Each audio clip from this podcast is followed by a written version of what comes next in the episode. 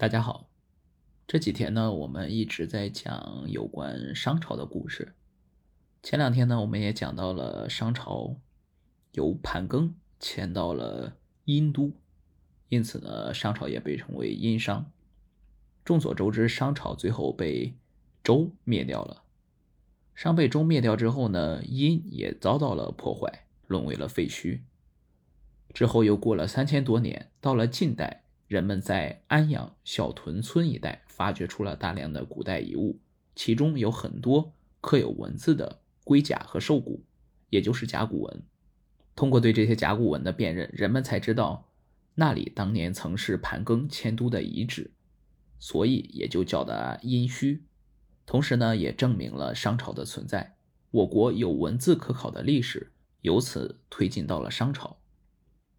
殷墟出土了大量的文物，使现代人对商朝中后期社会发展的情况有了一定的了解。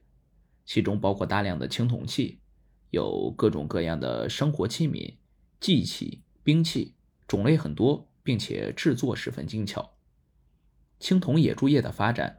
表明人类已经能够熟练地从矿石中提取金属，用它来制造工具，改进自然。这不仅标志着生产力的发展，同时也标志着科学技术的进步。青铜业的发展促进了新的手工业的生产，使各个行业能够一起兴盛起来。伴随着青铜业的发展，商朝也创造了灿烂的青铜文明。殷墟中还出土了后母戊大方鼎这样的重器。也就是我们熟知的后母戊鼎，其造型、纹饰、工艺均达到了极高的水平，说明中国青铜时代已经进入了繁荣时期。在这里，我也打一个广告啊，我还有另外一个传记，就是央视的纪录片《如果国宝会说话》，里面呢专门有一集是讲这个后母戊鼎的。如果大家有兴趣的话，也可以去听一听。好的，广告完毕。我们再说回鼎，在中国远古时代，鼎仅为烹饪之器啊，也就是相当于现在的锅，用来炖煮和盛放鱼肉等等。前身呢是原始社会粘土烧制的陶鼎，是日用的饮食用器，有三足圆鼎，也有四足方鼎。在新石器时代，中国就已经有青铜器了，不过要直到商朝和西周时期。尤其是商代，以鼎为代表的青铜文化才真正发展到了高峰，被制作成祭祀用的容器。后来，随着冶炼技术和生产力的发展，有了用青铜铸造的铜鼎。传说啊，上古时期，黄帝和炎帝合并战胜了蚩尤后，曾铸三鼎，代表天地人鼎足而立。夏禹曾收集九牧的金属，在荆山之下铸九鼎。以此象征九州，顶上饰有魑魅魍魉的图案，时刻警醒人们，防止受其伤害。后来人们就认为顶上的纹饰有镇邪的作用，为了显示律法的庄严肃穆，有时还会将法律条文刻在顶上。自从有了禹铸九鼎的传说，鼎就被附上了神秘而威严的色彩，从一般的吹器演变成祭祀用的神器，成为镇国之宝、传国重器。鼎成为国家政权的象征。改朝换代后，新君王登位后，首先要做的就是铸鼎，制定颁布律法，以祈求祥瑞，象征新的开始。所以，朝代更替也称鼎革，定都或建立王朝被称为定鼎。现在还有一个词叫定鼎中原。《左传》中记载：桀有昏德，鼎迁于商；商纣暴虐，鼎迁于周。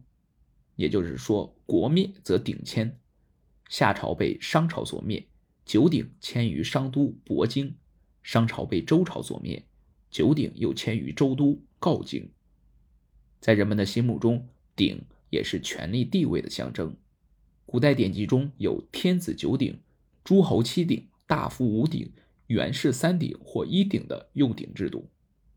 除此之外，鼎还是用来表彰功绩的礼器。周朝在重大庆典或是王公大臣接受赏赐时，都要铸鼎来传扬功绩、记载盛况。现代汉语中，“鼎”字也被赋予显赫、尊贵、盛大等引申意义，如一言九鼎、大名鼎鼎、鼎盛时期鼎力相助等等。据考证，商周时期铜鼎是最为重要的礼器，后母戊大鼎就是此期间最著名的商王室重器。后母戊大鼎出土于河南安阳侯家庄五官村殷墟墓，是商代青铜文化顶峰时期的代表作。因为鼎腹内壁铸有铭文“后母戊”三字，故以此命名。后母戊大鼎以其巨大精美而被誉为青铜器之冠。此鼎是我国目前已出土的最负盛名的四足方鼎。它高大厚重，外观雄伟，高一百三十三厘米。口长一百一十厘米，宽七十八厘米，足高四十六厘米，顶厚六厘米，总重量达八百三十二点八四公斤。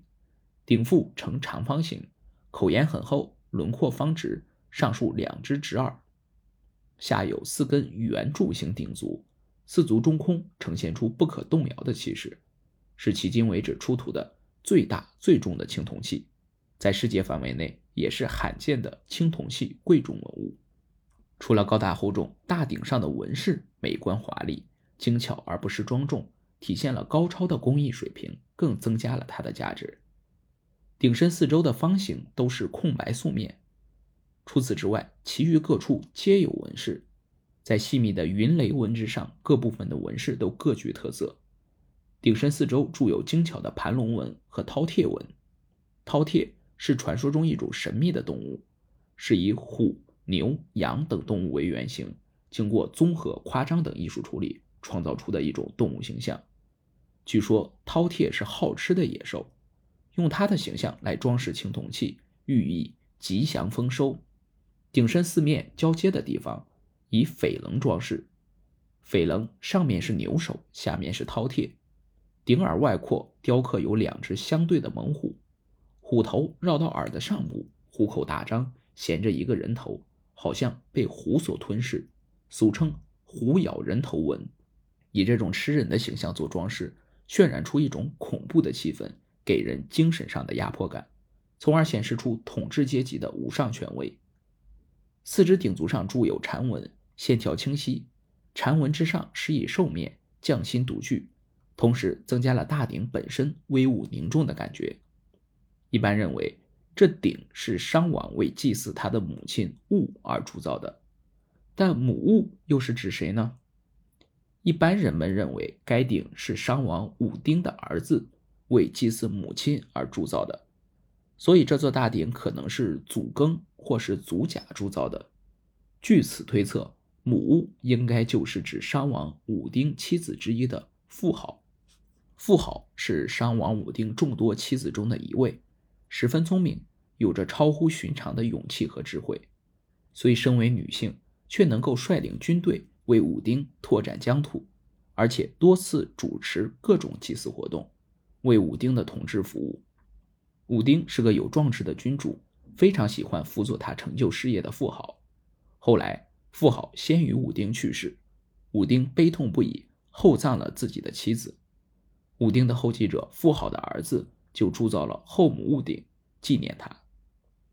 后母戊鼎是我国商代青铜器的代表作，显示出商代青铜铸造业的生产已具有相当的规模和技术水平。